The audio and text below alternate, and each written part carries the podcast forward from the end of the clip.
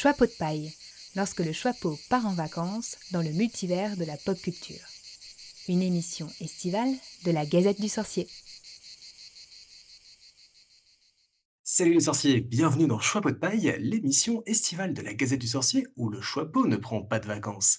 Aujourd'hui, nos baguettes magiques deviennent le temps d'une heure des crayons, tandis que le monde qui nous entoure va désormais tenir dans des cases et des bulles, car nous emmenons le choix-peau dans le monde merveilleux et fascinant de la bande dessinée. Dans quelle maison Spirou, Kid Paddle, Garfield ou encore l'Enfeust devrait-il être réparti Je suis Bédragon, et pour répondre à cette question passionnante, je suis accompagné de Floréane, bonsoir. Bonsoir. Minel, bonsoir. Salut Et de Pantalaimon, salut. Salutations. Alors avant de commencer euh, à répartir tous ces personnages dans leur maison euh, de Poudlard, je voulais un petit peu faire un tour de table et vous demander bah, déjà de vous présenter en quelques mots pour celles et ceux qui ne vous connaîtraient pas, et puis euh, un petit peu vous interroger sur votre rapport à la bande dessinée, d'où est-ce que ça vient, qu'est-ce que ça vous évoque? Et quel est votre chemin avec la BD. On va reprendre le même ordre, alors on va commencer par Florian. Et hum, donc moi c'est Florian, je suis rédacteur à la Gazette du Sorcier depuis presque deux ans maintenant. Et je participe occasionnellement au podcast euh, de, la Gazette, de la rédaction. Que ce soit Aspic, Salut les sorciers, ou euh, cette nouvelle série excitante qui, qui est estivale.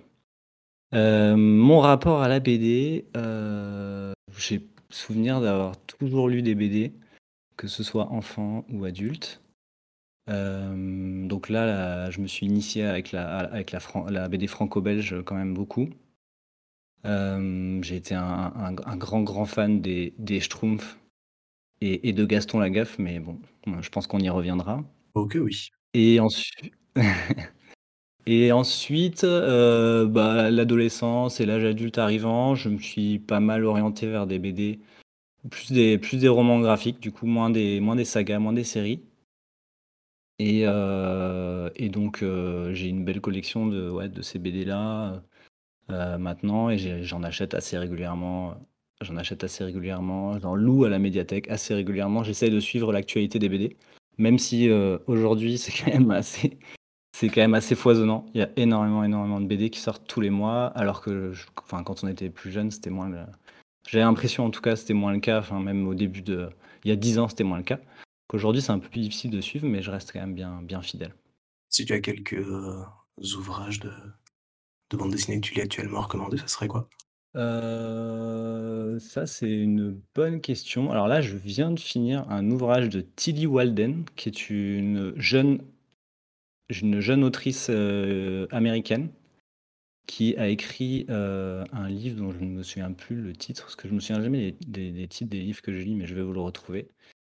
C'est un livre qui parle de deux, euh, deux filles en, road trip aux États-Unis, au Texas, qui partent ensemble euh, sur les routes pour oublier leur, euh, oublier leur destin un peu tragique, le rejet notamment de leur famille.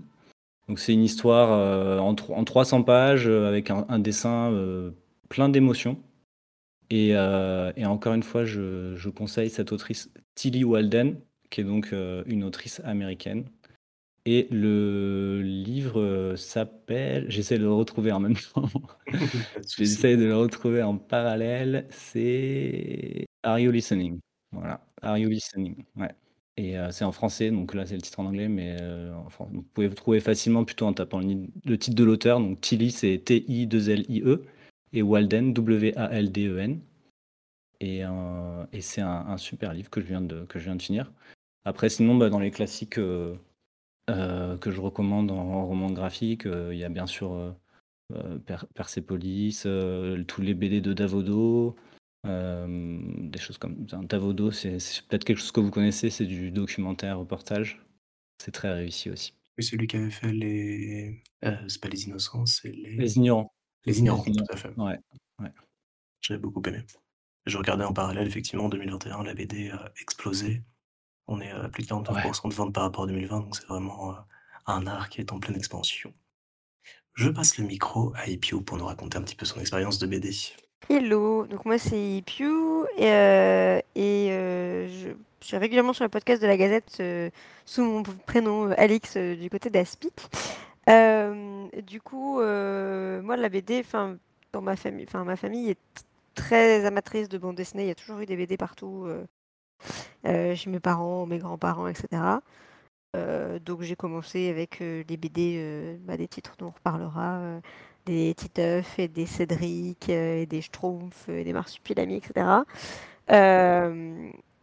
j'ai eu un peu un passage à vide, on va dire, où j'ai, enfin, fin d'adolescence étudiante, où j'avais du mal à trouver des, à, me relancer en fait dans la, dans la bande dessinée. Et puis c'est revenu il y a, il y a quelques, quelques années, je me suis remis à lire des BD et notamment j'ai lu plusieurs, quelque chose qui est très à la mode ces dernières années, des adaptations de classiques en bande dessinée.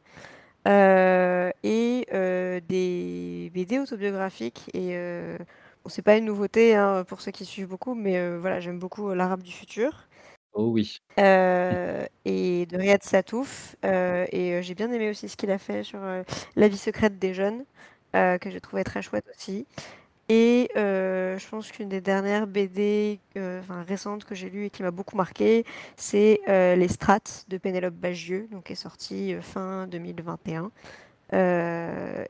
et qui a été, enfin voilà, qui m'a beaucoup remuée en fait. c'était, très, c'est aussi de la bande dessinée, plutôt autobiographique et ça, c'est une bande dessinée qui m'a beaucoup touchée. Euh, voilà, je, ne m'attendais pas à être autant, autant remuée, qu'elle est beaucoup surtout connue pour euh, euh, Les culottés et la série Joséphine comme, comme autrice. Mais, mais voilà, là, celle-ci, je, ne m'attendais pas à voir un tel. voilà.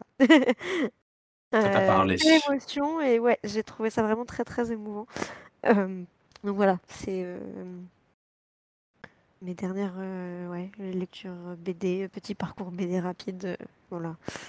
Super. Et toi, Panta, dis-nous en plus. Alors, moi, je suis Pantalaimon, je suis directeur d'application de la Gazette euh, depuis une décennie. pas encore des décennies, heureusement. Alors, euh, matière de BD franco-belge, bah, déjà je suis belge, Ça aide. Euh, ce qui me donne un, plus un en BDtique, je ne sais pas. j'ai grandi, bah ouais, beaucoup de BD chez moi. on avait, on était abonné au, au journal Spirou. Enfin, mon grand frère était abonné au journal Spirou, mais comme toujours avec le journal Spirou, en fait, ça, il tourne dans la famille. Hein. Il arrive, euh, il y a le petit frère qui le lit, puis l'autre petit frère, et puis en fait, le grand frère qui passe une fois toutes les trois semaines récupère euh, une pile de 24 journaux qui ont déjà été lus par, euh, par les autres avant. j'ai beaucoup lu Tintin. J'ai une collection Tintin assez conséquente aussi, en fait, après ma collection Harry Potter, mine de rien. Et, et voilà, après, je lisais vraiment du coup beaucoup ce qui était dans le journal Spirou. et puis des classiques, Blake et Mortimer, Yoko Tsuno. voilà, et puis les dernières BD que j'ai lues, par contre, voilà, comme je, lisais souvent voilà, ce, ce, format sériel, et, j'achetais rarement les albums vraiment. Donc je pense que la dernière, la dernière BD que j'ai lue, ça remonte très très loin. Et ça doit être euh, l'anté-anté-pénultième album de Black et Mortimer, la dernière fois que je suis passé euh, chez mes parents et que, et je me suis dit, oh, celui-là, je ne l'ai pas encore lu. Euh, et il m'a pas particulièrement marqué. Voilà. D'accord. Une évolution donc dans ta pratique.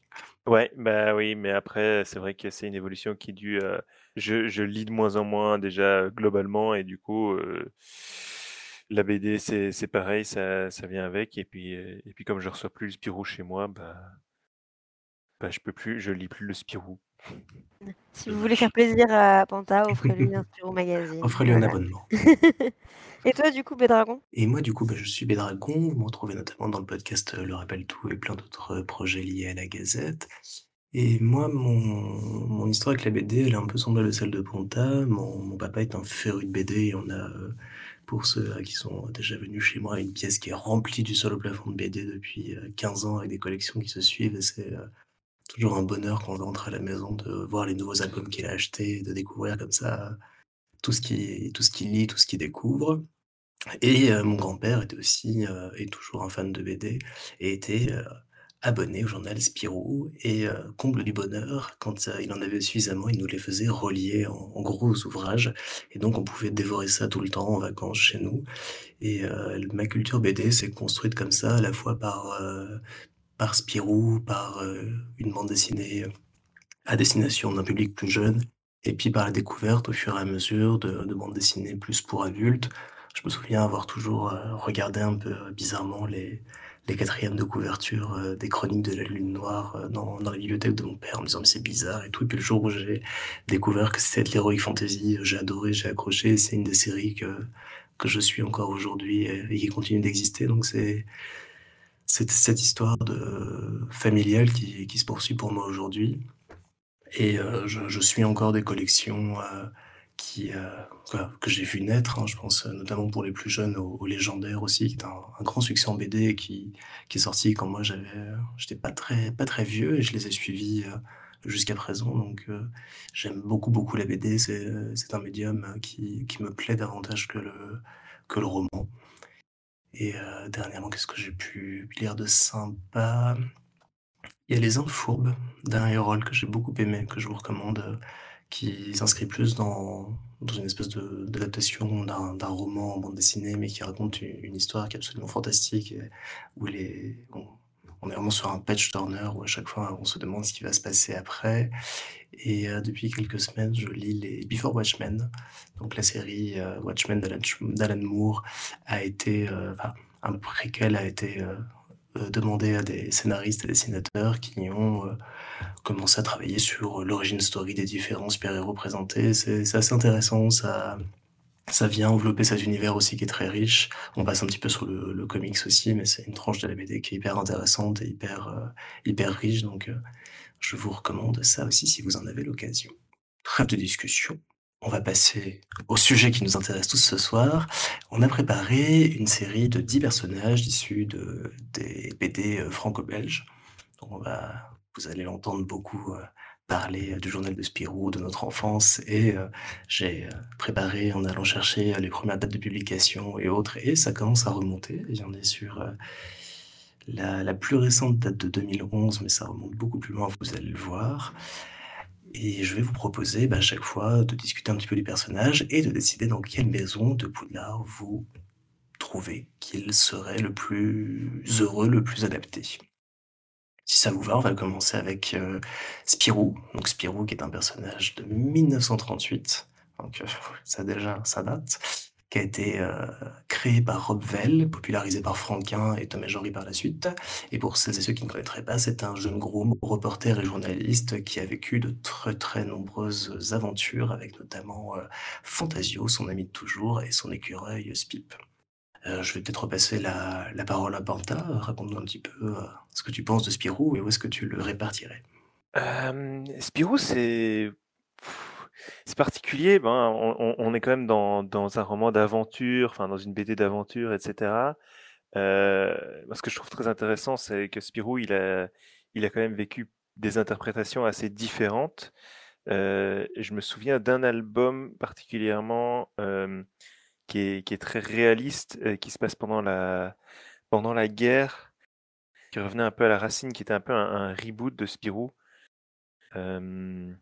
J'ai plus le j'ai plus le titre exact maintenant, mais qui Je qui avait pense que tu parles de L'espoir malgré tout? C'est possible. Oui, oui, oui, c'est ça, L'espoir malgré tout, ouais.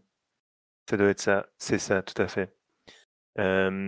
Qui s'est qui s'est réapproprié le personnage, heu, et qui qui en a fait, heu, qui qui l'a remis un peu, heu dans dans un contexte différent. Du coup, je c'est c'est un personnage qui a beaucoup de de facettes différentes, mais pour moi, je pense qu'il irait à Gryffondor. Parce que, voilà, les esprits d'aventure, un peu, heu, un peu courageux, heu, quand même, de, hem, cet esprit de justice aussi, d'une certaine manière.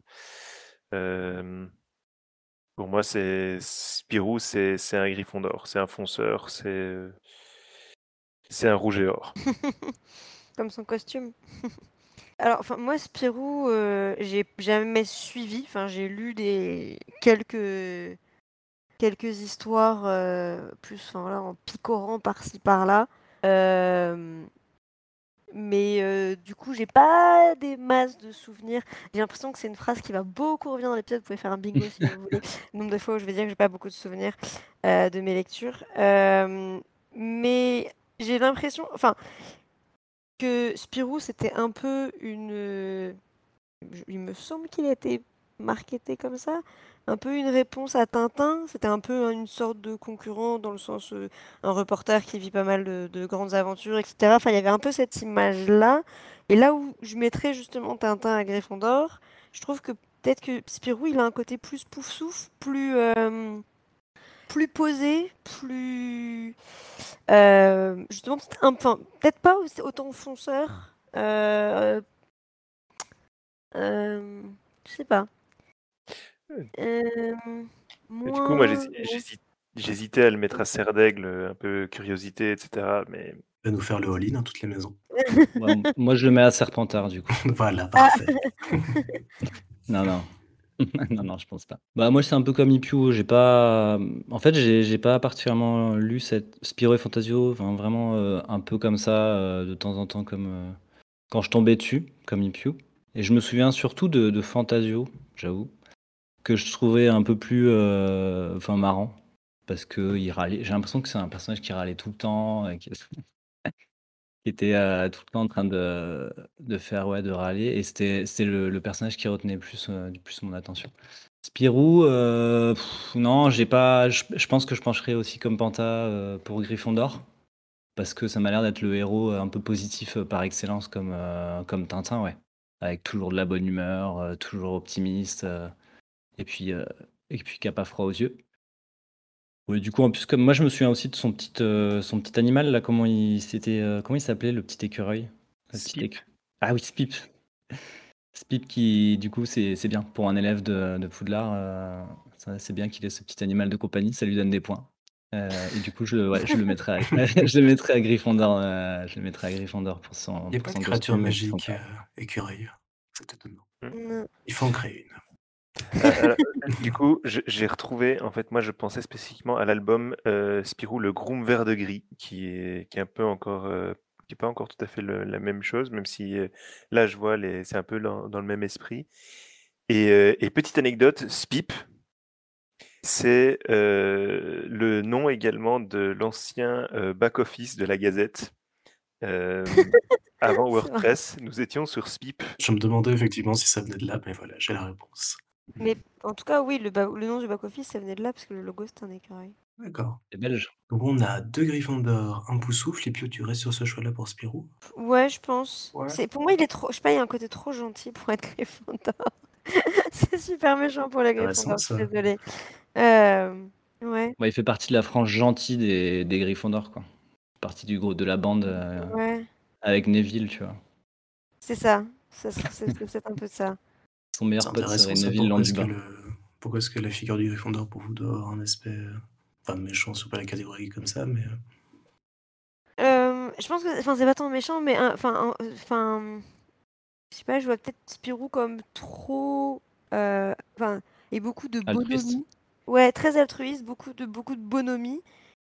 Et, euh, et, et peut-être pas assez. euh, euh, pour moi, il n'y a, pas non plus la, la fierté de Gryffondor, ou, enfin, ce côté. euh, ouais.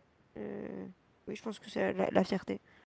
Et toi, du coup, Bédragon, tu le, tu le mets où? pour son côté euh, aventurier et quand même un, un, un brin foufou parce qu'il se met dans des aventures et des situations qui sont quand même bien complexes et qu'il pourrait éviter par moment. Je le mettrais pour cet aspect-là chez Gryffondor aussi. Donc euh, on est sur du rouge et du jaune, euh, sur les couleurs euh, de son costume comme on disait. C'est- vrai que son, c'est- l'aspect euh, se mettre dans des situations pas possibles, c'est c'est assez Gryffondor, ça. C'est vrai. C'est pas, c'est pas mal. ouais. Peut-être brûlé comme ça. ouais. Ouais. Euh, voilà. Bah, du coup, Gryffondor. Enfin, moi, je disais euh, peut-être un peu un petit côté serre d'aigle de curiosité, peut-être le, le côté reporter. Ah oui aussi, ouais. Ouais, mais c'est peut-être c'est peut-être pas suffisamment euh, dominant, on va dire, pour, pour suffire Ouais, non, pour l'envoyer à Serdaigle. c'est vrai, c'est vrai. C'est ne l'accepte pas chez Serge. Elle ne le veut pas. non, mais enfin voilà, je pense que toutes les, toutes les tous les personnages, toutes les personnes vont toujours avoir des petits côtés de certaines maisons. Le tout, c'est est-ce que c'est vraiment ça qui va qui va vraiment prédominer? Et je trouve que je dirais pas que c'est les, quelques aspects serdec de sa personnalité qui prédominent chez Spirou. Même si effectivement il a ce côté, voilà, la curiosité effectivement et tout ça. Mais va laisser cette petite tête brûlée de côté, on va s'intéresser à une autre, on va passer à Cédric, un personnage né en 1986, créé par Lodec et Gauvin, un jeune garçon de 8 ans à peu près, espiègle et pas très studieux, qui a souvent de très mauvais résultats scolaires, et connu pour sa jolie petite chevelure blonde et toutes les bêtises qu'il fait chez lui avec son grand-père. Alors Florian, raconte-nous un petit peu où est-ce que tu vois Cédric, toi? Bon déjà, on va dire qu'il a 11 ans et qu'il peut aller à Poudlard, mais dans ce cas-là, où est-ce que tu le verrais? Moi, j'ai un souvenir de Cédric comme un garçon extrêmement colérique, euh, qui avait le visage qui rougissait quand il se mettait en colère. C'est vraiment le souvenir que j'ai de Cédric que j'ai, un peu lu, mais pas beaucoup, mais quand même un peu. Donc un ouais, un garçon assez colérique, mais en même temps, je je sais pas si tu l'as dit dans ta description, mais quand même assez passionné de tout ce que tout ce qu'il entreprenait, ce qu'il commençait à faire. La passion qui l'animait sur les, Soit les bêtises qu'il faisait, mais aussi les relations qu'il nouait avec, ses amis ou autres. donc peut-être que je pencherai pour cet aspect un peu, colérique et passionné à la fois, pour Serpentard pour le coup. c'est pas des traits, c'est pas les traits qu'on cite le plus, chez les Serpentards, mais quand même je pense que l'aspect un peu, passionné jusqu'à jusqu'à ne plus savoir raison garder parfois. C'est un peu un trait, un trait des Serpentards, un trait assez, moi je trouve assez positif d'ailleurs des, des Serpentards. Et voilà, qui peut déborder sur la colère, parfois pire, mais, mais c'est quand même ce qui me fait Ouais, c'est ce qui me fait, répartir Cédric, chez les Serpentards. Je suis assez d'accord avec, avec Florian, parce qu'effectivement, Cédric, il est toujours, euh, est toujours en train de de s'énerver, il fait beaucoup de caprices, et aussi, et donc après il pourrait y avoir un côté un peu Gryffondor dans le côté très fougueux, et je trouve que la dynamique de la famille où ils sont tous un peu, aussi un peu en train de se de se chambrer euh, je trouve qu'il y a une dynamique qui me rappelle un peu la famille Weasley et donc euh, voilà, je pourrais faire des liens avec euh, avec famille plutôt Gryffondor, mais il y a aussi le côté très il est toujours en train de, de, monter des plans pas possibles pour, pour cacher ses mauvaises notes, pour bah, avec, avec son grand-père aussi, parce qu'il y a toujours ces tensions entre, entre le, père de Cédric, donc, qui est euh, le, gendre du grand-père, et, euh, voilà, il y, a toujours un peu ces, tensions, et Cédric en joue et, euh, utilise ces tensions pour, pour obtenir lui ce qu'il veut. Et je trouve que là-dedans, il y a une attitude qui est extrêmement serpentard de, ouais, de, manipulation euh, des, adultes et sous la, sous la jolie petite tête blonde un peu euh, angélique, euh, voilà, il, il, sait très bien mener tout le monde par, par, le bout de, par le bout du nez. Et c'est aussi quelque chose qui se retrouve avec, dans sa relation avec Chen. Alors, on va, je pense, peut-être pas rentrer dans le détail sur le côté un peu malsain de, de certains aspects de la de la relation, mais euh, mais il y a aussi beaucoup de ça. C'est ils montent des plans pour la séduire, pour pour faire croire que, enfin voilà, pour se mettre en valeur, euh, pour euh, pour se faire bien voir, etc. Et, et du coup, ça pour moi, c'est du serpentard. Tout cracher. Au début, j'étais, enfin, je suis pas tout à fait d'accord avec les raisons pour lesquelles on le met à serpentard. Mais d'un autre côté, euh, voilà, là sur la fin, je, le mettrais quand même à Serpentard et effectivement, c'est plus pour cette idée de euh, un peu ce, machiavélisme, euh, je dire, dans, dans certains euh, plans limite foireux, qui sont pas des plans toujours très, enfin voilà, qui sont vraiment pas à but altruiste ou quoi que ce soit. C'est vraiment pour lui, pour se mettre en valeur, pour et, j'allais dire, je trouve que Cédric, il n'y a pas beaucoup d'ambition. Euh, on ne le voit jamais se dire, il n'a pas une ambition de, réussite ou, ce genre de choses, mais il a l'ambition de, séduire Chen et, il va faire tout ce qu'il peut et parfois un peu trop pour ça. et c'est un peu tendance à se retourner contre lui. Du coup, ouais, Serpentard. Eh ben, un beau trio de Serpentard. Je vais compléter en disant qu'effectivement, les arguments avancés me donnent aussi envie et à penser que la maison des verts et argent lui cirait bien pour tout cet attrait pour le personnel qu'il met dans tous ses projets, dans toutes ces, toutes ces conneries quand même. Un peu. C'est pas des bêtises à ce niveau-là, c'est des grosses conneries. Bon, le vote est unanime. C'est que tu vas à Serpentard. On est assez alignés. Hein. On est assez alignés. Ouais, tu n'auras pas le, le choix dans ta poche. On va passer dans une toute autre BD sortie en 2004. C'est le personnage d'Alexia, qui est dans la série Les démons d'Alexia, qui est décrit par Benoît Hers et Vincent Dugommier. Donc pour ceux qui ne connaissent pas, c'est une exorciste recrutée par le CRPS, le Centre de recherche des phénomènes surnaturels, un organisme chargé par les autorités de protéger le monde des forces occultes tout en gardant le secret sur leur existence même. Donc c'est un personnage assez ambivalent entre le bien et le mal qui évolue euh, au fil de ses aventures entre le monde réel et euh, un monde plus ésotérique, où elle va rencontrer différentes forces, être confrontée à elles et devoir choisir au bout d'un moment un camp entre le bien et le mal. Alors, je vais passer la parole à Ipius ce coup-ci pour commencer. Est-ce que euh, tu verrais Alexis dans une maison? Moi, euh, Alexis, fait partie de mon dessin que je n'avais pas lu, et donc j'attendais avec impatience que vous m'en disiez plus. Euh, c'était c'était inconnu au bataillon, mais voilà, le pitch que tu en avais fait me faisait, me faisait envie, donc j'y remédierai. Mais du coup, là, je, je, ne peux que, que en silence. Bah, moi, Alexia, du coup, c'est une des BD que j'ai justement découvert dans les publications sérielles du journal Spirou. Je me souviens que j'attendais beaucoup, on attendait ça chaque fois la suite. Et limite, parfois, on, ne lisait pas un épisode pour pouvoir le lire tout d'un coup, pour pouvoir lire plusieurs journaux d'un coup. c'est compliqué, c'est un personnage qui est compliqué à, à catégoriser quand même parce que parce qu'il y a une force de caractère assez assez puissante. Il y a il y a une certaine il y a une curiosité. Il y a il y a une loyauté. Il y a vraiment beaucoup beaucoup de choses, des traits de, de plusieurs maisons et ça, ça reflète un peu le personnage qui justement est, est un peu tiraillé entre pas entre quatre maisons mais entre deux, entre deux forces internes littéralement. Mais je pense que au final, je la mettrais à Serre d'Aigle euh, pour euh, voilà son, son travail qui implique quand même beaucoup de recherche, qui, qui implique de, ouais, de, de, de, tester des choses, de, de penser un peu, de penser un peu différemment, de penser hors du cadre habituel. Donc, euh, ouais, je pense que je pense qu'Alexia, elle irait à Serdaigle. Florian, ton avis sur la question? Non, non, comme, comme Ipiu, je, je n'ai pas, je n'ai, je connais pas, je connais pas du tout. Donc là, je suis le choix-peau, euh, je suis le choix-peau, euh, je sais pas quoi, je connais pas la personne, j'arrive pas à la décrypter et je la mets random à pouf souffle, terminé. Bonsoir, j'ai de la place là-bas. C'est parti.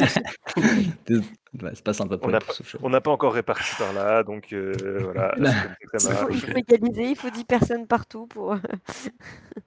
bon, ayant lu moi la BD et ont été très fan aussi euh, de la série, je penche un peu comme Panta et je serais plus chapeau flou entre Gryffondor et Serdaigle. Serdaigle pour le côté euh, et intérêt pour tout ce tout cet occultisme toutes les affaires auxquelles, elle doit faire face et avec lesquelles elle apprend à la fois sur le monde qui l'entoure et sur elle-même. Et puis ce côté Gryffondor aussi qu'on retrouve dans le fait d'être un peu tête brûlée, d'aller au-devant du danger alors qu'il y a pas forcément toujours besoin.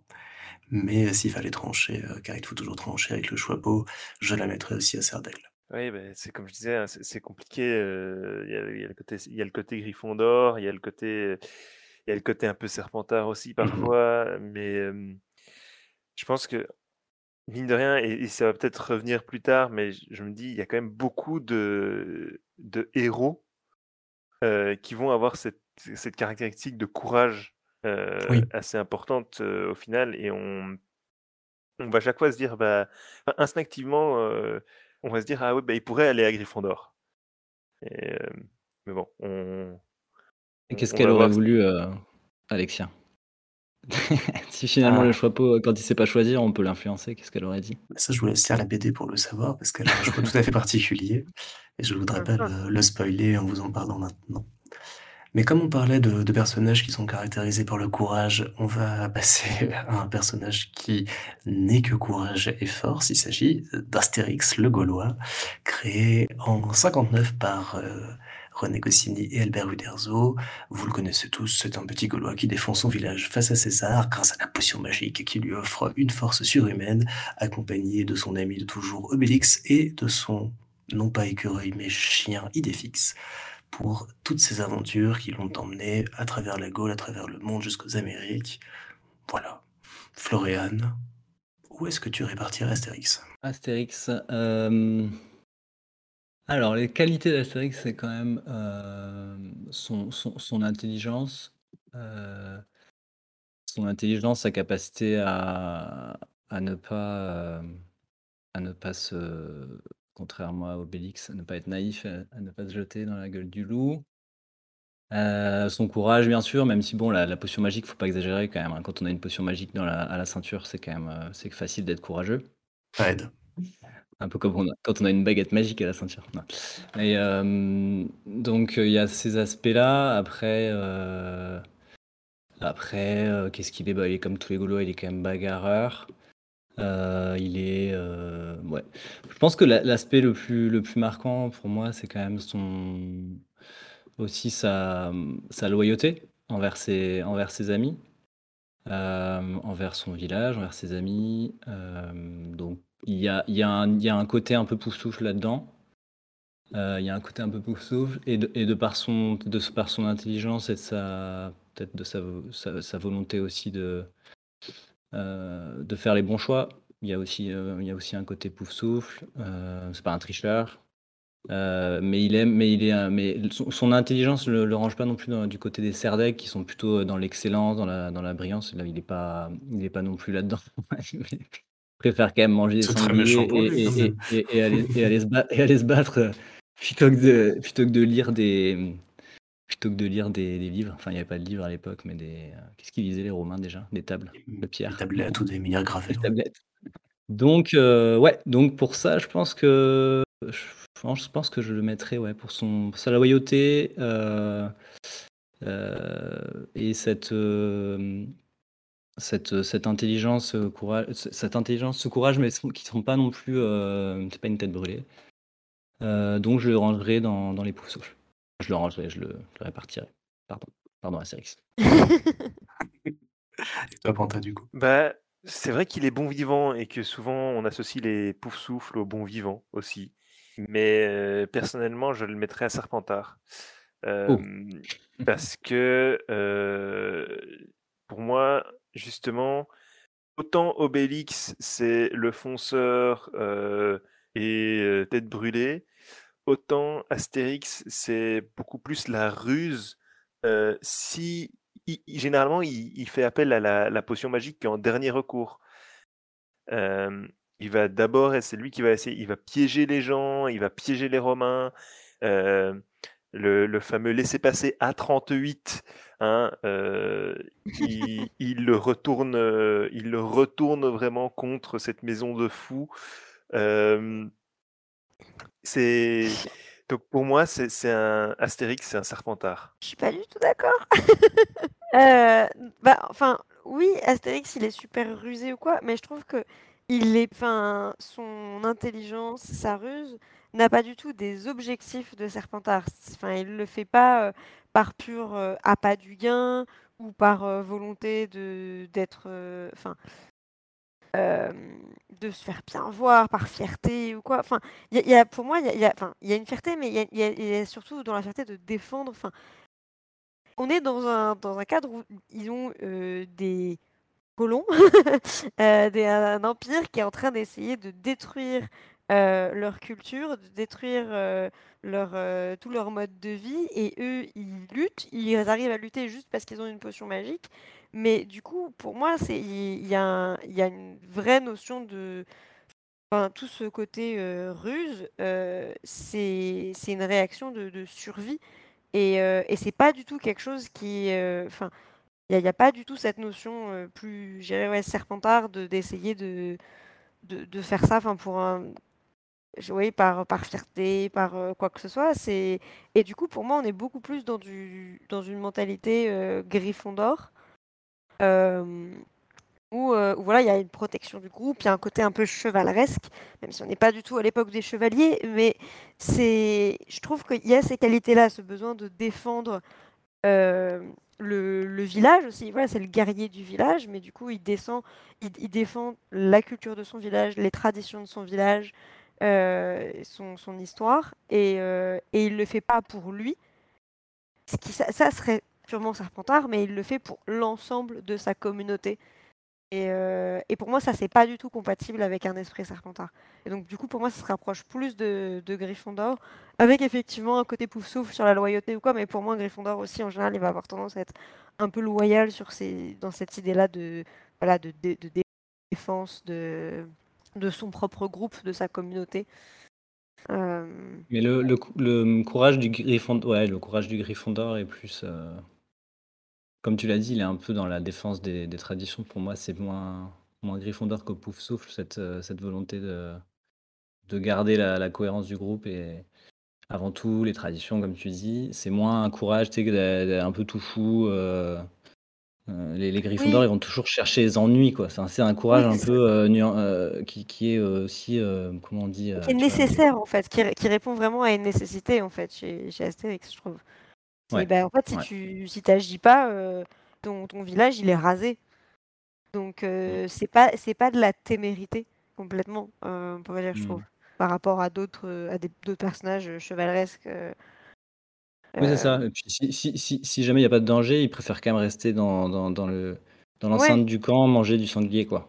Il y a quand même ce côté, je vais pas forcément non plus aller chercher les ennuis, quoi. C'est ça.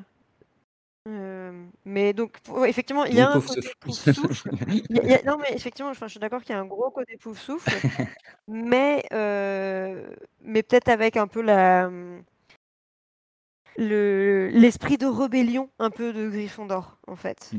justement. Mais pour moi, les, les, deux sont, les deux répartitions sont cohérentes et se complètent. Bien plus disputé que je ne le pensais sur ce, ce personnage, c'est très intéressant. Moi, j'aurais plus tendance à le, à le ranger pour le, l'amour qu'il a pour euh, son village et pour les siens, plus du côté Poussoufle et pour cette communauté qu'il a envers eux aussi. Mais je, je comprends les autres arguments, donc c'est vrai que ça en fait un personnage assez, euh, assez complexe, mine de rien, parce qu'on le résume souvent. Euh, que le Gaulois qui va taper sur les Romains, mais il y a plus que ça, donc c'est ça qui est chouette avec la BD, c'est qu'on a le temps sur plusieurs albums de développer des personnages, de développer des histoires, des caractéristiques, des backstories, et c'est trop top. On va bondir de l'autre côté, on va quitter la Gaule et on va aller euh, dans un petit état qui s'appelle la Palombie, qui se trouve euh, en Amérique du Sud maintenant, parce qu'on va parler du marsupilami. Né en 1952 sous la plume d'André Franquin, c'est un marsupial d'un mètre euh, jaune et noir, dont la queue de 8 mètres de long, tenez-vous bien, lui sert à tout, se balader, se battre, ou encore manger son plat favori des piranhas. Donc une fois n'est pas coutume, on va répartir euh, une créature euh, qui semble tout à fait magique pour le coup euh, à Poudlard. Panta, le chapeau est un peu dubitatif, mais où est-ce que tu placerais le marsupilami Ouba, ouba Voilà. je résume en ça. le marsupilami, c'est compliqué. C'est un souffle aussi. Je, je, trouve que du coup, si, si, on, si on revient sur si on revient sur Astérix, le, marsupilami et Astérix, ils sont, c'est pareil. Euh, c'est, ils sont là, ils aiment la, ils aiment la bouffe, ils aiment profiter, ils aiment être posés. Euh, et, euh, après, ils font juste que défendre leurs amis, leur famille, leur, leur lieu de vie contre des agressions. Mais après, contrairement à Astérix, je trouve qu'il le fait beaucoup moins avec de la ruse même s'il y y a, un peu un côté malicieux de temps en temps. Du coup, euh, Gryffondor au pouf souffle. C'est mon. C'est mon Houba Houba dernier mot. Bon, Houba Houba, choix Et toi, Epiou Gryffondor, pouf souffle, ou alors tu veux nous inventer une serre d'aigle? Euh, non, je suis assez d'accord avec, avec Panta. C'est effectivement, il y a vraiment ce côté bon vivant, un peu épicurien, euh, et, et quand euh, il a ce côté bagarreur, mais, euh, mais quand il s'agit de, bah, de défendre en fait effectivement sa famille, son habitation ou d'autres d'autres habitants de, de, la forêt. mais du coup, ouais, il y, a le il y a peut-être le côté un peu tête brûlée dans la façon d'agir de Gryffondor, euh, contrairement à ce qu'on disait par rapport à, à.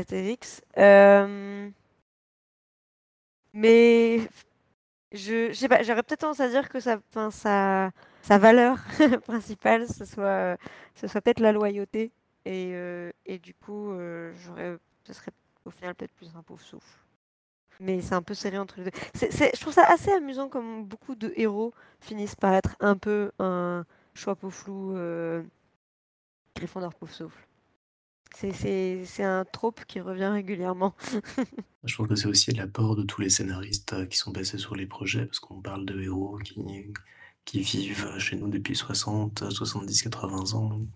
C'est peut-être aussi euh, ce personnage qui évolue et qui fait qu'on prend des caractéristiques qu'il avait au départ, qu'il n'a plus maintenant, qui ont évolué, et qui fait que, bah, comme à l'image de la société, euh, ces héros évoluent aussi et changent de maison au fur et à mesure. Oh, c'est beau ce que tu dis. C'est beau ce que je dis. Mais Florian, le monsieur, tu le mets où? Bon, dans la forêt interdite. il, sera, il, sera plus, euh, il, sera plus, heureux, euh, il sera plus heureux dans la forêt interdite, vous pensez pas? Oui, c'est une bonne idée.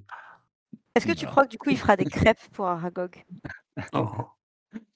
Il y a moyen qu'il soit pote avec Aragog.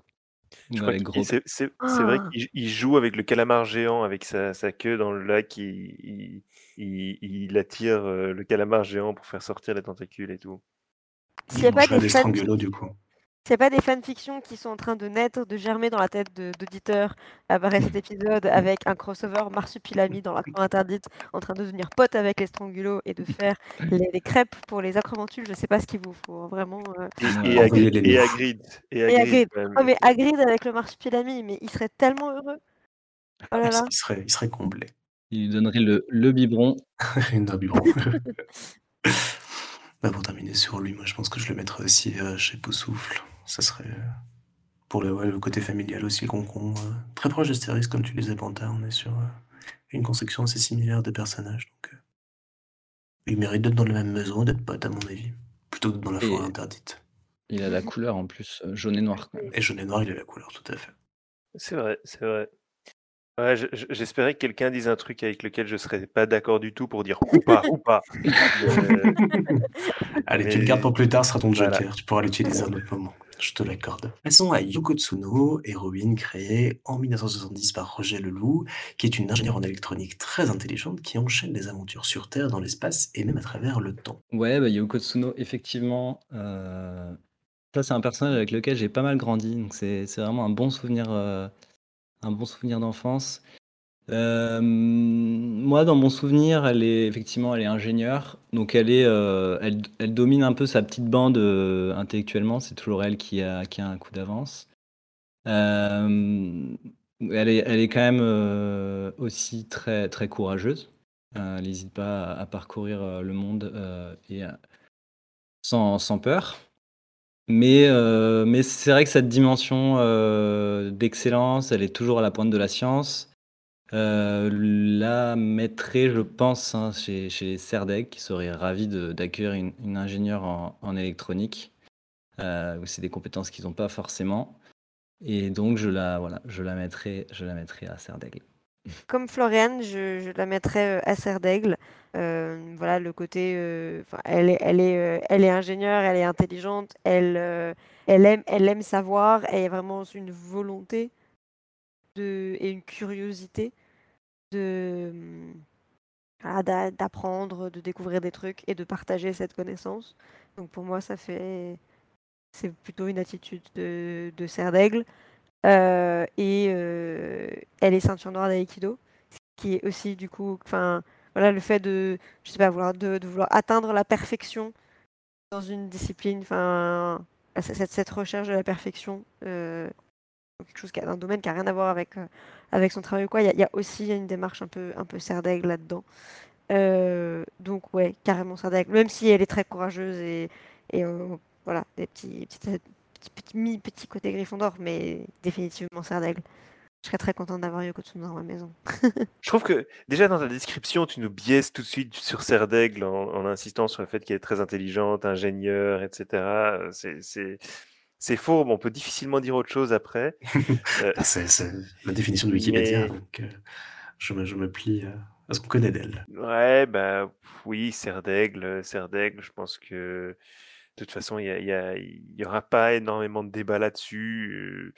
Comme on l'a dit, il y, a, il y a une petite touche de courage, mais quel héros de BD n'a pas une petite touche de, de, de BD d'aventure, n'a pas une petite touche de courage Euh, C'est vrai qu'elle a un petit côté Hermione, Hermione quand même. Parce qu'elle est aussi euh, Ouais, très indépendante, Ouais. euh, très courageuse. euh, et euh, ouais, ouais, Serre d'Aigle. du coup, c'est un. L'unanimité, je vais essayer d'être moins, moins directif dans mes descriptions. Mais on finit Serdaigle. Moi, je connais moins le personnage, mais pour ce que j'en ai lu, je trouve qu'elle est très Serdaigle aussi, euh, très réfléchie, très arrêtée, très organisée. Donc, on va rester un petit peu dans le monde de l'électronique, parce qu'on va parler maintenant de jeux vidéo et d'un personnage créé en 93 par Midam qui aime énormément les jeux vidéo, c'est Kid Paddle. Donc, Kid Paddle qui a euh, une grande aversion pour euh, le monde électronique en général et qui aime bien tenter de s'infiltrer dans les salles de cinéma pour aller voir des films d'horreur, mais par-dessus tout, il fréquente avec ses potes la salle d'arcade. A priori, je ne vous, en ai pas trop dit, j'ai décrit le personnage. Et puis où, où est-ce que tu le répartis? Euh, moi, c'est pareil, je t'avais Kid Paddle. euh, Enfin, j'ai dû lire trois planches à la fin d'un J'aime lire, mais un truc comme ça. Non, c'était pas dans J'aime lire qu'il attachait peu, donc elle.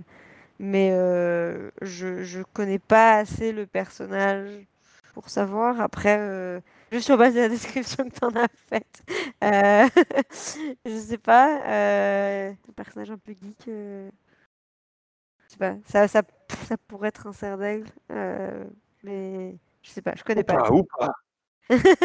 Non, mais je, je, je- sais pas, je ne connais pas, voilà. Il n'y a pas de maison pour les Mhm. geeks. C'est dommage. Bon, on a eu un Oupa Oupa qui est un joker que l'on t'a pouvait utiliser, qu'il a utilisé maintenant. Tu as la parole, dis-nous pourquoi. Non, euh, Kid Paddle, c'est un, c'est un serpentard. euh, définitivement. Encore un. C'est, c'est- ben oui, mais, mais voilà, il est, il est, il est juste là pour. euh, il est un peu juste là pour sa pomme quand même. Euh, il a ce côté, euh, voilà, euh, fourbe, rusé, essayer de, essayer de monter des, des plans foireux pour, pour rentrer au cinéma. Il a pour voir des films, des films qui sont pas appropriés pour son âge. Il, a aussi tout cet imaginaire où, où il va imaginer son père qui est le plus, le plus lambda et le plus, ouais, le plus lambda et le plus kidam des, des pères.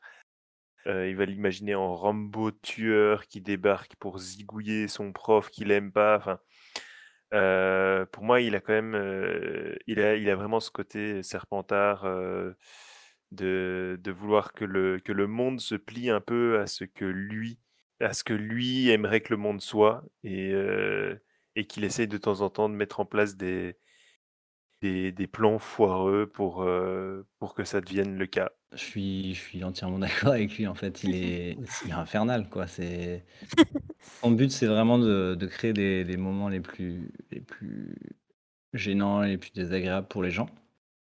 Donc, euh, il y a ce côté un peu, euh, un peu tordu, quoi. Une domination sur les autres qui est un peu tordue.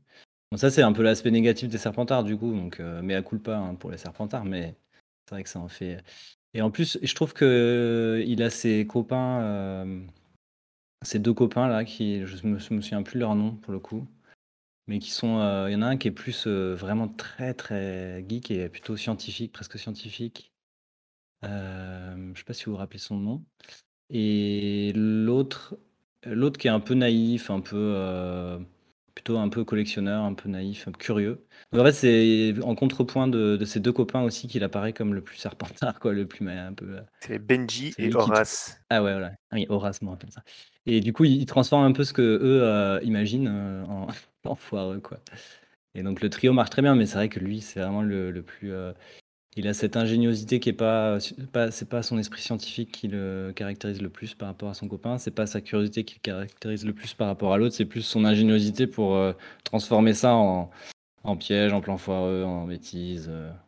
donc, euh, donc il est définitivement accueilli chez les Serpentards. Severus Rogue lui enverra sa petite lettre d'accueil. Je pense aussi que Serpentard lui ira ravir. Non, ça lui ira très très bien. Il s'amusera beaucoup là-bas. Et mon Dieu, qu'est-ce qu'on passera derrière lui pour corriger ses bêtises? Euh, je, je, crois que ça aurait été un pote à Malfoy, mais violent. Mais il aurait peut-être même concurrencé Malfoy, quoi. Ça aurait été peut-être compliqué entre les deux. Ouais, mais il, il... ouais en fait, c'est vraiment, c'est un Drago Malfoy euh, moldu. Avec, euh, avec une espèce de haine pour, euh, pour certaines personnes qui va, qui va vraiment détester je le vois bien vraiment euh, manigancer avec, euh, avec Drago et, et imaginer comment euh, tous les moyens pour lesquels Harry pourrait être exterminé par un Blork ou un autre truc du genre qui sortirait de ces jeux vidéo, un calamar géant. Je pense qu'on peut faire un, un crossover Kit Paddle Harry Potter aussi. Ah bah, voilà. plus marsupilami, on n'a pas fini. Bon, laissons Kit Paddle à ce jeu vidéo et dans sa salle d'arcade. bon, on va encore dire que mes descriptions sont un petit peu biaisées, mais j'ai une idée générale sur le prochain personnage, euh, qui est aussi, euh, un méchant, qui est même le premier méchant qui a été personnage principal d'une BD dans la BD franco-belge, c'est Is créé en 62 euh, par René Goscinny et Tabari. Is c'est le vizir du calife Haroun El Poussa qui ne veut qu'une chose, devenir calife à la place du calife. Florian, une petite idée sur, sa maison de prédilection? Franchement, je je connais pas assez, je pense, pour, euh, pour, euh, pour le répartir. Donc là, je cherche euh, une petite galipette pour m'en Je commence toujours par les gens qui connaissent le moins, je suis désolé. Non, non, non, pas de, pas de problème. C'est, Non, non, je, je- j'avoue, j'ai pas, j'ai pas lu Is No Good. J'ai pas lu Is No Good, mais c'est vrai que là, je me rends compte qu'au fait, avoir accès aussi au magazine de BD plus jeune, ça permet d'en connaître un, tout un tas. Ça, c'est assez super. Donc vous avez une, une large connaissance de tous les personnages de BD. Mais celui-là, non, non, je l'ai, je l'ai vraiment, je le connais pas, je sais pas où le mettre, quoi. Il va aller dans la forêt interdite avec le Spinelli pour l'instant. non, mais dans la chambre, dans la chambre, il a bien rempli cette forêt. Euh, dans cette forêt interdite, ça, à être sacrément peuplé. Hein. Dans la chambre ah, des secrets, il y a de la place. Donc, on peut Toi, tu trouves une petite euh, chambre à l'étage ou pas? C'est un Serpentard, c'est tout. il n'y a pas de il a pas de doute, c'est l'ambition, incarnée, c'est, il y a que ça, c'est un Serpentard, il n'y a pas à tergiverser, Je suis je suis complètement d'accord avec Serpentard. Enfin, je pense que c'est c'est vraiment l'exemple, de l'ambition, mais vraiment plus, du coup, l'ambition, extrêmement égocentrique. C'est pas, c'est pas l'ambition pour son pour le peuple, c'est pas pour quoi que ce soit, c'est vraiment c'est mmh. pour sa pomme, c'est lui, c'est c'est vraiment c'est vraiment lui tout ce qui l'intéresse. je, je vois pas comment il pourrait aller ailleurs qu'à Serpentard. c'est Gryffondor. non, Parce qu'il n'est pas il est il est pas courageux vraiment, il a pas il, il, prend il prendra pas vraiment de, de risques s'il est pas sûr de, de son coup. Enfin, c'est non, c'est vraiment pas un Gryffondor. Autant des fois, il y a effectivement, il y a des personnages qui sont un peu sur la frontière entre les deux, mais euh, lui, pas du tout, quoi. Mm. Il a pas du tout la, la noblesse euh, d'esprit que peut avoir un, un Gryffondor. Le vote est clair, is no good au cachot, avec le reste. Serpentard. Is no good. Moi, j'ai voté blanc. Hein. T'as voté blanc, bah voilà. Serpentard is no good. Is no good avec Rogue, mais c'est tellement. Oh là là. Je veux être directeur à la place du directeur. J'ose même pas imaginer les deux dans une même pièce, quoi. C'est le bordel. Alors, on va passer au personnage le plus jeune, entre guillemets, de cette sélection. C'est Tamara, qui date de 2011, créée par Zidrou et Dara. C'est une adolescente en surpoids qui vit des aventures entre chez elle et euh, ses études. Elle vit notamment avec sa mère, son beau-père et sa demi-sœur euh, Yoli, qui lui pose énormément de questions euh, sur la vie, qu'est-ce que c'est d'être grand et tout, tout le tracas qu'elle rencontre. Et au collège et au lycée, euh, elle vit de, nombreuses aventures, rencontres et notamment une grande histoire d'amour avec euh, le beau Diego. Euh, bon, qui connaît la bande dessinée? Je ne veux plus interroger quelqu'un qui, ne connaît pas en premier. Pas, j'ai pas tout lu, j'en ai lu quelques-unes. je pense que Tamara, j'aurais tendance à dire que, enfin, pour moi, c'est peut-être le personnage le plus Neville de tous ceux qu'on a cités où il y a, une grande force de caractère, euh, il y a beaucoup de courage, il y a beaucoup de, volonté. Euh, il y a quand même une importance enfin, voilà, sur euh, niveau enfin, des liens amicaux qui est, qui est très fort, enfin, ce, groupe, etc. Euh, mais qui est quand même timide, elle a du mal à s'affirmer, enfin voilà, elle est pas, euh, bah, sont pas toujours très à l'aise euh, dans son corps, etc. et par rapport aux autres. Et, du coup, pour moi, ça serait, enfin, je trouve que ouais, le personnage Harry Potter dont elle se rapproche le plus, c'est, ça serait vraiment Neville. Euh, mais elle a une évolution euh, plutôt intéressante de ce que j'ai pu lire. Euh, après, enfin voilà, il faudrait, que je lise la suite pour voir un peu ce, qui ce que ça devient.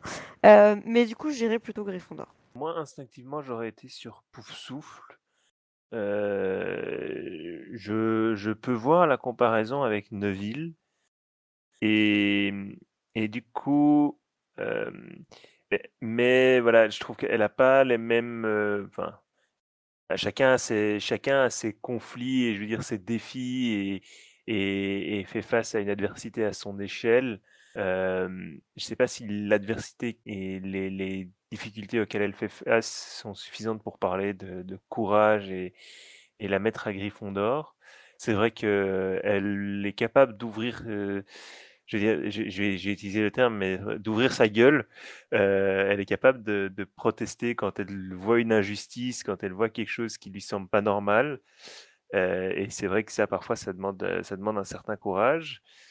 Mais ouais, honnêtement, pour moi, je la mettrais plus à pouf souffle, côté loyauté, etc. Après, euh, c'est toujours l'éternel débat aussi sur le choix pot. C'est est-ce qu'il met dans la maison qui nous convient le mieux ou dans la maison qui, qui va nous aider le plus? Ça, c'est un vaste euh, débat. Voilà, c'est un très très vaste débat. Mais du coup, si, si c'est dans la maison qui convient le mieux, je pense qu'il la mettrait à Pouf Souffle. Mais si c'était dans la maison qui l'aiderait le plus à, s'affirmer, je pense qu'il la mettrait à Gryffondor. Et toi, Florine? Je ne connais pas du tout. Et je suis, je suis. Non, mais curieux maintenant de découvrir. Mais je ne connais pas. Ouais, non, ça vous, ça vaut vraiment le coup parce qu'il y a une belle évolution du personnage, au fil des ans, on la voit vieillir, on la voit grandir et elle a des défis, moi je je rejoins Pio sur le côté Gryffondor, je trouve qu'elle a elle a des défis, elle a des obstacles dans la vie qui font qu'elle doit prendre son courage en main, qu'elle doit, aider, aider sa famille, aider ses proches, à se relever, à avancer. Elle doit se remettre de rupture aussi à certains moments donc pour toutes ces petites choses-là, je la vois plus en tant, en tant que Gryffondor dans cette euh, notion d'évolution et tout ce que les valeurs de la maison vont permettre de lui apporter. Mais il y a débat, c'est intéressant. c'est ça qui est intéressant. Et euh, on va terminer ce petit tour de table avec euh, un personnage là je suis sûr qu'on connaît tous autour de la table, parce qu'il est apparu pour la première fois en BD en 1941 dans une série qui existait depuis 1929, c'est le Capitaine Haddock, créé par euh, Hergé, donc euh, Archibald Haddock de son petit nom euh, qu'on lui connaît bien, marin émérite, grand ami de Tintin et dont les jurons sont connus et répétés par toutes et tous. Alors pour les oreilles chastes qui nous écoutent, je vous demanderai de, de ne pas trop répéter ces jurons. Mais euh, pour le reste, euh, je vous laisse la parole, peut-être Floriane pour commencer. Euh, où est-ce que tu répartirais ce tonnerre de mille sabords de Capitaine Haddock? Je connais pas. Non, non, je. Analphabète. non. Moule à gaufre Anthropophage. Non, non, bah, Capitaine Haddock, mais j'ai pas réfléchi, donc je vais faire ça en live. il est, il est, il est extrêmement colérique aussi, évidemment. Bon ça, ça arrange pas vraiment dans une, dans une maison. Non, le capitaine Haddock, il est, il est, fidèle en fidèle en amitié, ça je pense que c'est vrai. Il est très courageux aussi, c'est quand même un c'est quand même un marin, qui, en tout cas quand il est sur un bateau, mais aussi au cours de ses aventures avec Tintin, n'a pas ne recule pas ne recule pas devant le danger et et toujours, ne recule pas, il est toujours prêt à courir tous les dangers pour défendre, euh, pour défendre ses amis, que ce soit Tintin euh, ou, euh, ou, son ami Tournesol aussi. je vois pas, je vois pas de trait de caractère Serpentard, je vois pas de trait de caractère Serdec, je vois pas de trait vraiment non plus de.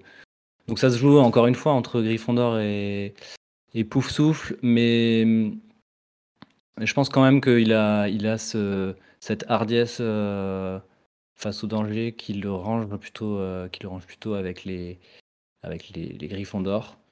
Euh, il s'entendrait extrêmement bien, je pense, avec Fred et Georges en, termes de, de, de, néologisme et d'insultes qu'il a pu inventer. Donc ça, je pense qu'il ferait, il irait directement s'asseoir entre, les, entre les deux jumeaux, une fois répartis par le Choixpeau à, à Gryffondor.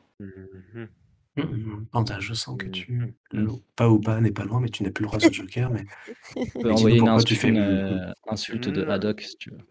Non, non, je je je n'ai pas de de protestation, je je médite, je je je me rap enfin voilà, je repasse un peu en revue aussi, puisque du coup ça ça pousse à se rappeler que quand même la la 1 fois qu'on qu'on voit le capitaine Haddock, il y a, aussi ce côté, euh, bah, quand on le rencontre, il est, euh, il est littéralement euh, capitaine d'un navire de trafic, mais où il n'a plus aucun pouvoir, il est complètement, il, est complètement soumis à son, à, à, Alan, son sergent, enfin son, oui, son... je crois que c'est sergent Alan. je crois qu'il devient sergent après, du coup. Bref, Alan. Et, et, que, et que du coup, d'un certain côté, bah, il, se, il se rebelle contre lui. Il, il, se, il y a cette scène où vraiment Tintin lui dit non, mais allez, secouez-vous, quoi. Et, et, et qu'il se secoue de manière un peu, un peu trop bruyante à la manière du capitaine Haddock.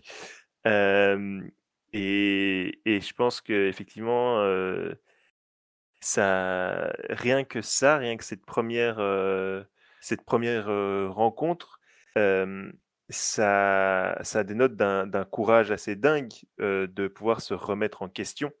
le courage de, dire oui là effectivement il faut que je me il faut que je me réveille et, et que je fasse quelque chose parce que je suis l'ombre de moi-même et, voilà et je pense que c'est il faut beaucoup de courage pour affronter ses ennemis, il en faut encore plus pour affronter ses amis, et il en faut encore plus pour affronter ses démons intérieurs. Et, je pense que le capitaine Haddock est, quelqu'un qui, a pas mal de démons et qui les affronte au fur et à mesure. et donc, ouais, Gryffondor. Je, je suis assez d'accord. Je pense pas qu'on puisse être aussi bruyant que le capitaine Haddock et être à pouf souffle. j'ai l'impression que c'est si. Quelque chose d'un peu incompatible. Le moine euh, gras. Non, mais enfin c'est. Euh, non, mais enfin oui, c'est pour. Je suis complètement d'accord. C'est pour moi c'est un vrai Gryffondor. Effectivement, il y a. Il y a, il y, a ce, il y a ce côté, euh, voilà, le, le, le, courage, la, la, la, détermination, dans, enfin, un peu tout. Et, et, et justement, enfin, au-delà de la détermination, le côté très, pour le coup, tête brûlée sur plein de choses et je fonce et je réfléchis ensuite. qu'on retrouve enfin plein de moments. Évidemment, je suis en train de me dire ça et j'ai un blanc total sur un exemple de moment à donner. Hein. mais oui, c'est enfin c'est un peu un, un Gryffondor, un exemple type de Gryffondor. Quoi. Si le Choixpeau il devait dire Voici un Gryffondor de démonstration, il montrerait le, capitaine Haddock. Je me souviens d'un exemple pour euh, ce que disait Ipiu. Euh, il y a, tu sais, dans Tintin et les Picaros, Ouais. euh, il, tu sais, ils sont provoqués au début par le, par le général, là, qui les provoque, Tintin et lui, pour qu'ils pour qu'il déboule là-bas. Et du coup, lui, il est vraiment hyper chaud pour aller, pour aller se frotter au général. Genre, je sais plus comment il s'appelle, le, dictateur. Alcatraz Alcaraz, c'est le, du coup, c'est le, c'est le rebelle. Alcazar. Alcazar, Alcazar, c'est le rebelle et euh, tu vois, il se rebelle contre un, dictateur et il le remplace ensuite. Bref, c'est un, c'est un, gros euh, qui, euh, qui vocifère et qui, qui, qui, attaque, qui lance des attaques à Dominem à, à, Doc et Tintin qui sont tranquillement à Moulinsart. Et il, pense qu'à une chose de, de Haddock, c'est il l'insulte en lisant le journal et il pense qu'une chose, c'est, c'est d'aller là-bas pour régler ses comptes et il le fait finalement, ils y vont et ils sont piégés. Il rend la monnaie de sa pièce. Ouais, c'est ça, et c'est super. Euh, c'est vraiment une, une, réaction à chaud. Il n'y a pas de. Ouais, c'est euh, je, je, je, ouais, je fonce tête baissée. Euh, c'est. C'est le général Tapioca. Ah, Tapioca, merci. Ouais, il y a le côté un peu comme les Gryffondors qui se précipitent au, au ministère de la magie pour aller sauver quelqu'un qui n'est pas, qui n'est pas là-bas. qui n'est pas au ministère de la magie. Et du coup, Bédragon, t'étais pas d'accord? Heu, moi, j'étais pas d'accord sur le fait que c'est l'exemple type, heu, du Gryffondor. Je le placerais Gryffondor, mais plus dans une position un peu comme celle de Sirius, qui est celle du Gryffondor déchu, contre, heu, Oh! lequel, heu, la vie a a fait son œuvre et Bam. son effet et qui, heu, retrouve, heu, une prestance et une vie, heu, grâce aux aux nouvelles aventures qu'il va vivre, aux côtés de Tintin notamment. Donc j'ai un peu de mal à dire que c'est le le Gryffondor de référence, mais pour moi, c'est une belle figure, une belle branche, du Gryffondor en tout cas. Après, j'avoue que le parallèle Sirius, Haddock, ça marche tellement bien. Même capillairement, c'est logique. C'est ça, tout tient bien. Et ils boivent de l'alcool aussi, j'imagine. d'alcool aussi, oui. Oui. Et voilà! High five à distance, c'est bon. Voilà, on a les bonnes références. Moulin Moulinsart, c'est un peu, c'est un peu le Square C'est un peu le Square Grémo, donc heu, voilà.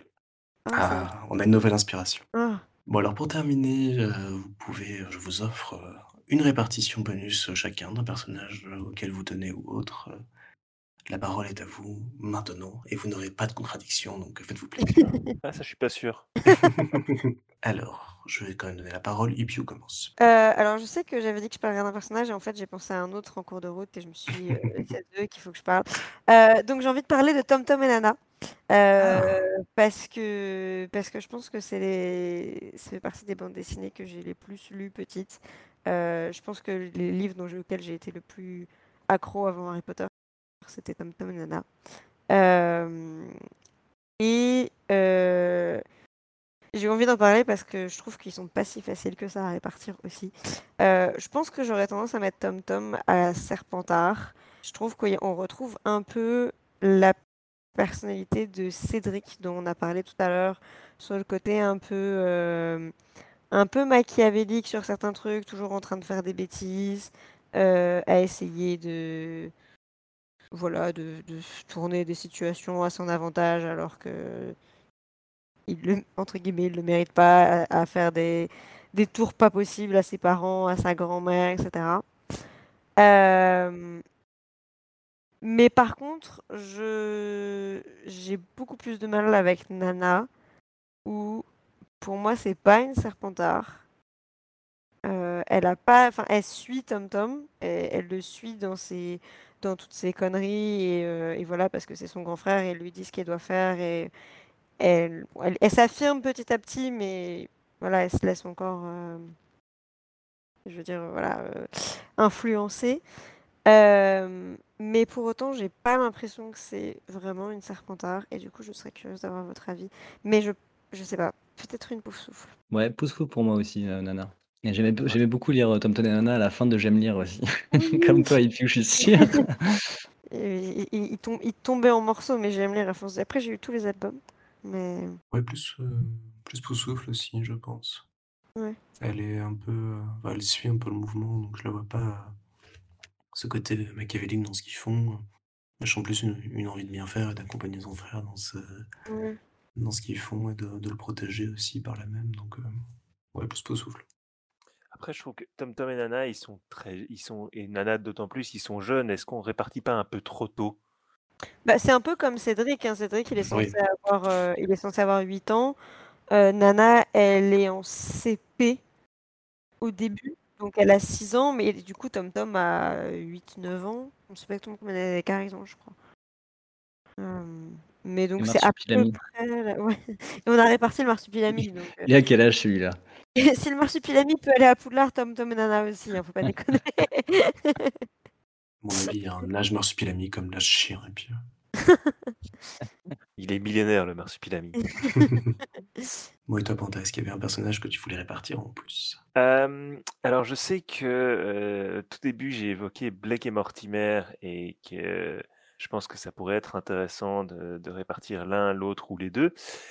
Mais heu, je vais plutôt aller sur une BD plus récente et où je pense qu'il y a beaucoup plus de de nuances et j'ai parlé des Nombrils. Ah! Hem, Très bon choix. voilà, parce que parce que c'est une très bonne BD, je trouve, heu, intéressante. Donc on a, heu, 3, heu, 3 filles, qui sont les personnages principales, qui sont Vicky, Jenny et Carine, hem, qui vivent, de très nombreuses aventures, au sein de leur lycée.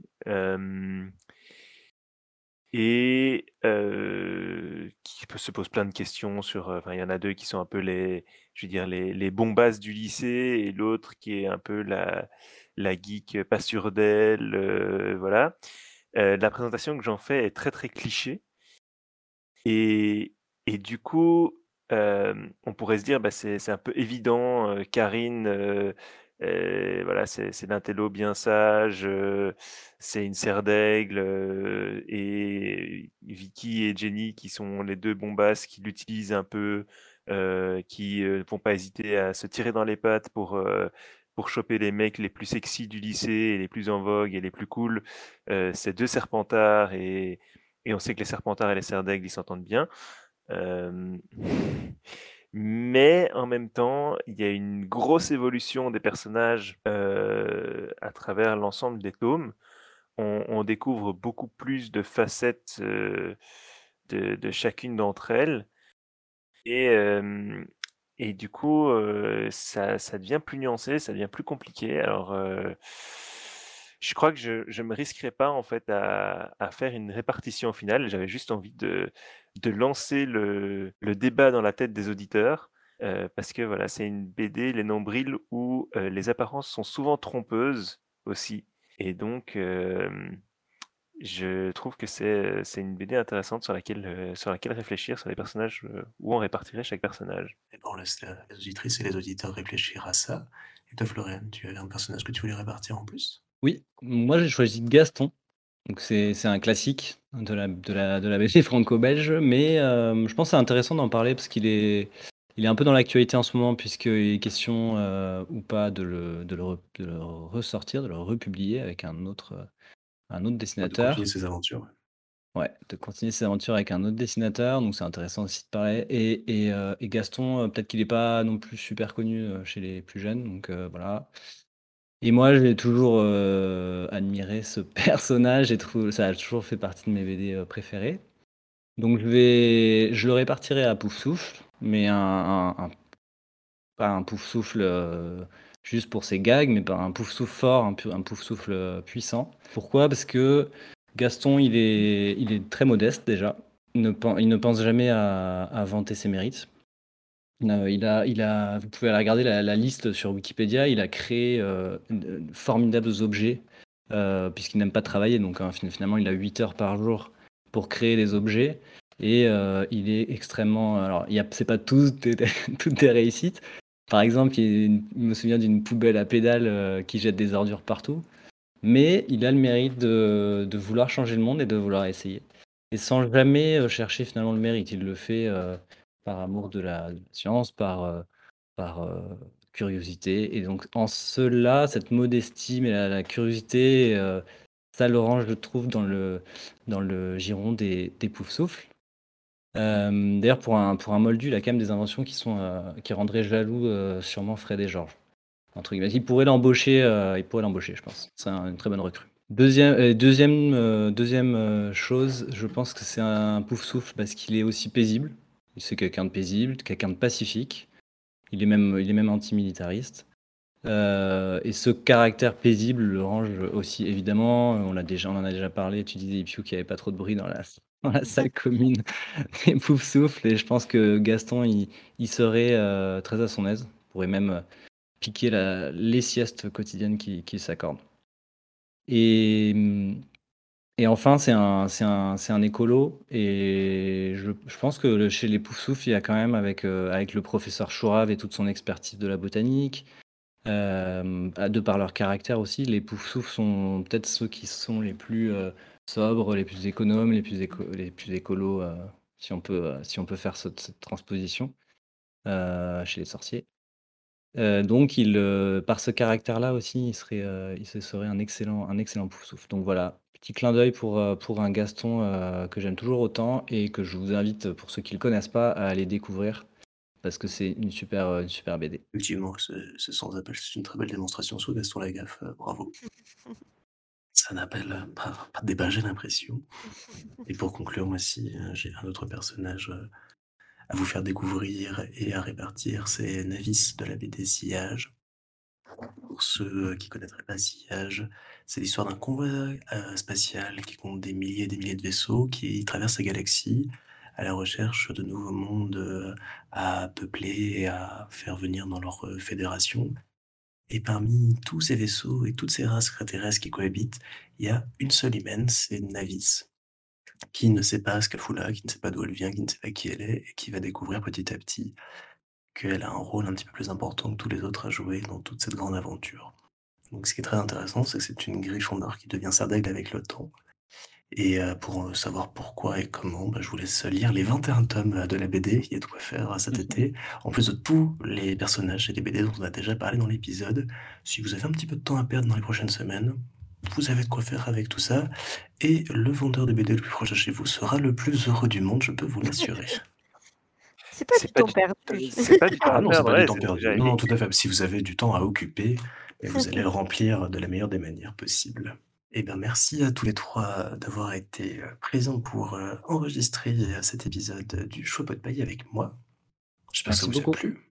Il y aura encore plein de personnages sur lesquels on pourrait parler, faire d'autres épisodes peut-être, on verra. Mais en tout cas, c'était une belle entrée en matière autour de tous ces personnages de la BD franco-belge. Et puis vous, euh, chères auditrices, euh, chers auditeurs, euh, que pensez-vous de nos répartitions? N'hésitez pas à partager vos avis euh, dans les commentaires et pourquoi pas la répartition d'autres personnages de BD qui n'ont pas eu le temps de citer. Rendez-vous pour ça bah, en commentaire ou sur les réseaux sociaux de la Gazette du Sorcier, Twitter, Facebook, Instagram et sur notre Discord externe, le kiosque des sorciers. Vous pouvez aussi nous contacter par mail à rédaction@gazettedusorcier.com et si notre contenu vous plaît, si vous avez euh, aimé qu'on vous parle du marsupilami dans la forêt interdite avec Hagrid en train de faire n'importe quoi avec d'autres personnages de la BD, n'hésitez pas à nous soutenir et n'hésitez pas à vous rendre sur notre page Tipeee, il y a de très chouettes contreparties à obtenir. Et pour être sûr de ne manquer aucun épisode de Chapeau de paille, abonnez-vous à Salut les sorciers sur votre application de podcast favorite et tant que vous y êtes, tendez une oreille aux autres podcasts de la Gazette, Aspic et Le Rappel Tout. Et n'oubliez pas de nous mettre 5 étoiles parce qu'on les mérite et qu'on les aime beaucoup. Et puis, euh, vous pouvez également retrouver euh, les podcasts en replay sur la chaîne YouTube de la Gazette du Sorcier. En attendant, bah, encore merci euh, Floriane, Ipiu et Panta. Un dernier mot chacun peut-être? Merci à toi et, euh, et c'était cool. Ouais. Et bah, je sais pas, ouais, on, on attend vraiment les répartitions des, des auditeurs Bah oui. et auditrices. Ouais, il y a encore plein de BD à répartir. On en a plein qu'on aurait aimé aussi répartir qu'on n'a pas pu. J'ai- euh. J'essaie de trouver un jeu de mots avec genre euh, passe tes bulles d'abord, mais euh, Oh, c'est Ouf. Ouais. Moi, je, je, je, vais dire que tout à l'heure, j'ai glissé une référence à une chanson de Wizard Rock. Euh, si vous la retrouvez, vous êtes fort. Ouf. Écoutez bien l'épisode. Moi, je terminerai en volant euh, une onomatopée que nous avons déjà entendue, mais avec la BD, on peut se la permettre. Je terminerai en, en vous disant bonnes vacances et ouba ouba. ouba ouba. Ouba ouba Ouba, ouba.